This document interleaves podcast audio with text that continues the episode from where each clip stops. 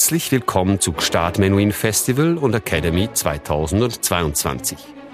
Ein paar Minuten, um mehr über unsere Konzerte zu erfahren.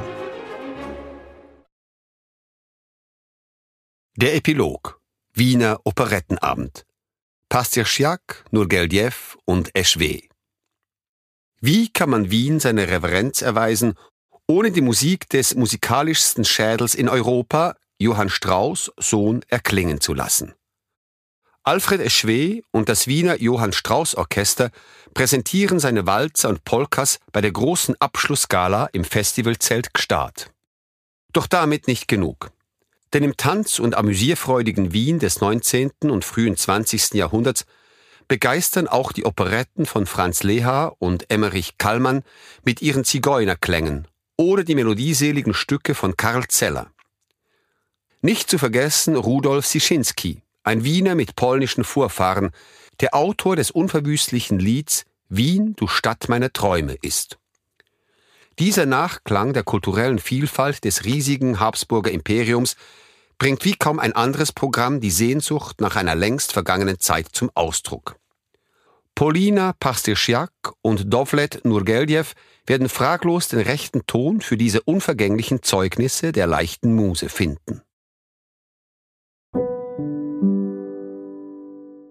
Der Walzer, die Strauß-Dynastie und der Wiener Geist.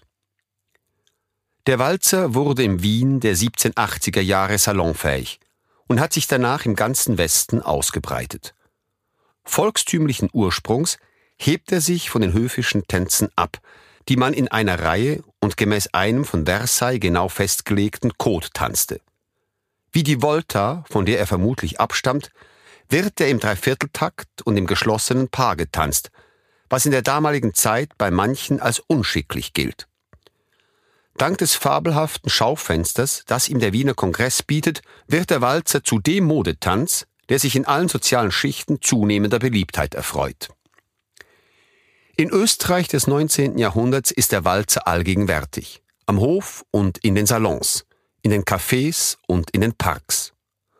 Ohne ihm etwas von seinem Glanz zu nehmen, gesellen sich bald andere volkstümliche Tänze wie die Polka hinzu, die sich in der Mitte des Jahrhunderts von Böhmen aus auf ganz Europa ausbreitet und je nach Umstand zur Polka Française, Polka Mazurka oder Schnellpolka wird.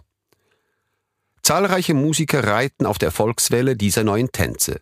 Lanner, Helmensberger, Lehar, doch keiner macht der Familie Strauß ihre Vorrangstellung streitig. Johann Strauß Vater kann stolz sein.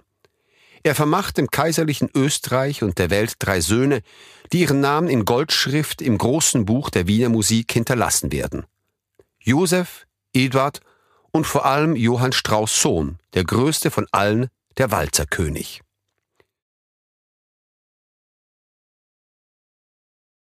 Zuerst ein Rivale seines Vaters, er gründet mit 18 Jahren sein eigenes Orchester, übertrifft Johann Strauß Sohn rasch alles, was es in diesem Bereich vor ihm gab. Er verhilft dem Walzer zur gesellschaftlichen Akzeptanz, zu seinem Passierschein für das Pantheon der großen Musik. An der schönen blauen Donau oder der Kaiserwalzer sind weit mehr als Unterhaltungsmusik. Sie sind vollwertige Meisterwerke. Als Hofball-Musikdirektor lässt er das Kaiserreich von Franz Josef in Paris, Berlin, London, St. Petersburg und sogar in den Vereinigten Staaten glänzen. Dank ihm kann Wien am Firmament der europäischen Kultur mit Paris wetteifern. Ab 1860 erweitert er auf Anraten seines französischen Rivalen Jacques Offenbach sein künstlerisches Spektrum, indem er Operetten komponiert, die nicht weniger erfolgreich sein werden. Die Fledermaus, Eine Nacht in Venedig oder Der Zigeunerbaron. Er stirbt kurz vor der Jahrhundertwende und nötigt auch den ernsten Musikern Respekt ab. So sah Richard Wagner in ihm das musikalischste Hirn, das je existiert hat. So wie Johann Strauß Sohn als unstrittiger und unangefochtener König des Wiener Walzers gilt, kann auch Franz Leha als Kaiser der Operette in der Hauptstadt der untergehenden Habsburger Monarchie bezeichnet werden.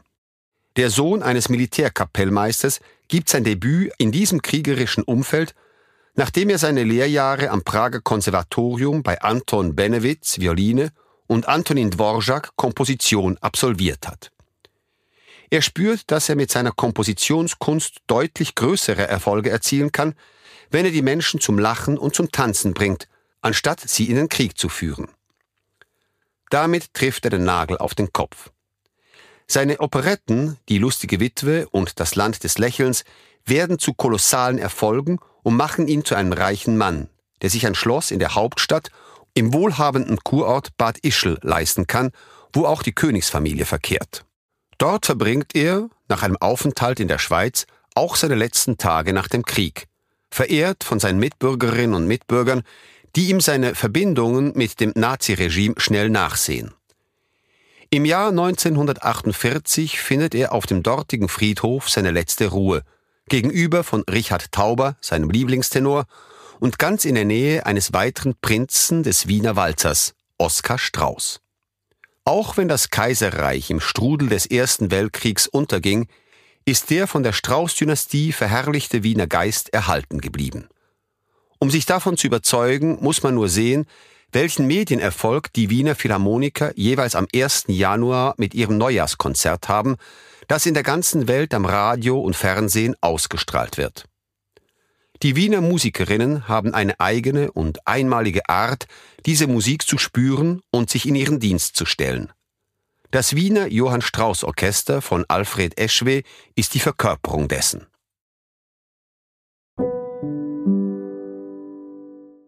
Samstag, 3. September 2022.